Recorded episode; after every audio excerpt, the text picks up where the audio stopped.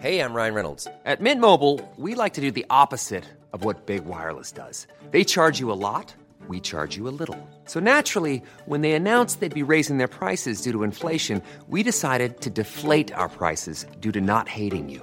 That's right. We're cutting the price of Mint Unlimited from $30 a month to just $15 a month. Give it a try at mintmobile.com slash switch. $45 upfront for three months plus taxes and fees. Promo rate for new customers for limited time. Unlimited more than 40 gigabytes per month. Slows. Full terms at mintmobile.com. Eu sou Mário Persona e essas são as respostas que eu dei aos que me perguntaram sobre a Bíblia. Você aparentemente se surpreendeu com a minha afirmação de que nós não encontramos nas epístolas um modelo de igreja, como que é visto hoje por aí com um homem liderando e dirigindo uma congregação. Realmente, nós não encontramos, e a sua definição para presbitério como sendo, abre aspas, residência paroquial, território, população subordinada eclesiasticamente a um pároco, sacerdote que tem o seu cargo, a seu cargo a direção espiritual de uma paróquia, fecha aspas. Essa definição sua pode ser correta do ponto de vista da língua portuguesa, você encontrar isso num dicionário, mas você não vai encontrar isso na Bíblia. A palavra presbitério na Bíblia significa simplesmente o grupo de presbíteros ou anciãos de uma determinada assembleia numa localidade. Você deve ter visto o significado em algum dicionário, o qual obviamente irá dar o sentido comumente usado hoje. Mas as palavras da Bíblia devem ser entendidas no contexto da Bíblia e não segundo os costumes atuais. Por exemplo, igreja. Igreja vem do grego eclésia, que significa simplesmente um agrupamento de pessoas.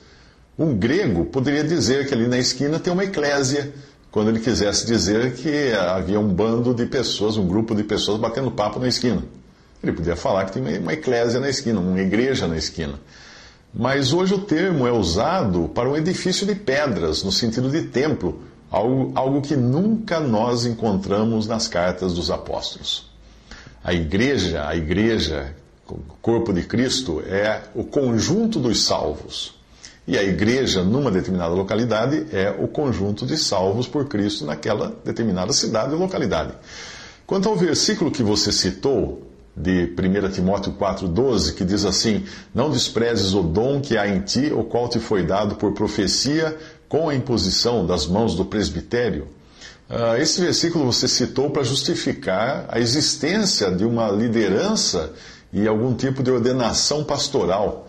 Mas o, o texto indica que aquilo ali foi claramente uma instrução específica a Timóteo e mesmo assim, não no sentido de Timóteo ter recebido seu dom de homens, mas de apenas ter sido comunicado do fato de ter esse dom, e isso ter sido então confirmado pelos irmãos anciãos da Assembleia, onde ele se reunia.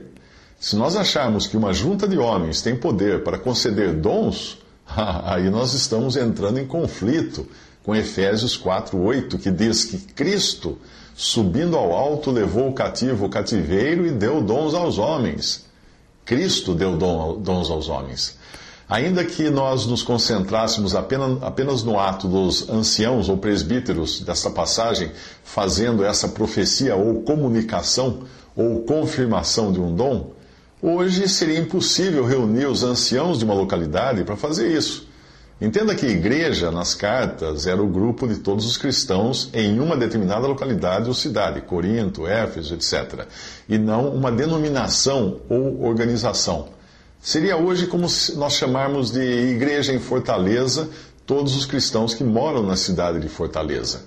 No, no, no, atual, no atual estado, na atual condição de divisões que estão, esses irmãos, em Fortaleza, do exemplo que eu dei, seria impossível reunir os anciãos ou pessoas que zelam pelo rebanho para fazerem isso que você vê no versículo. E ainda assim, os únicos presbíteros que nós encontramos nas Escrituras, eles eram apontados pelos apóstolos ou por indicação dos apóstolos, como foi no caso da ordem que ele deu a Tito, para que de cidade em cidade elegesse presbíteros. Mas uma vez que os apóstolos partiram, nós vemos que eles não são mais nomeados, eles podem até ser reconhecidos pelos irmãos, mas ninguém os chama de presbíteros, porque hoje é o Espírito Santo uh, que levanta pessoas preocupadas em, em zelar pelo rebanho. Não é um dirigente de uma congregação, não é um dirigente de um culto, não é nunca no singular, mas são irmãos, mais de um, que tem a função de zelar, como faz um zelador de prédio, né? de, de supervisionar, como faz um supervisor numa, numa fábrica, os irmãos que estão reunidos ali naquela localidade.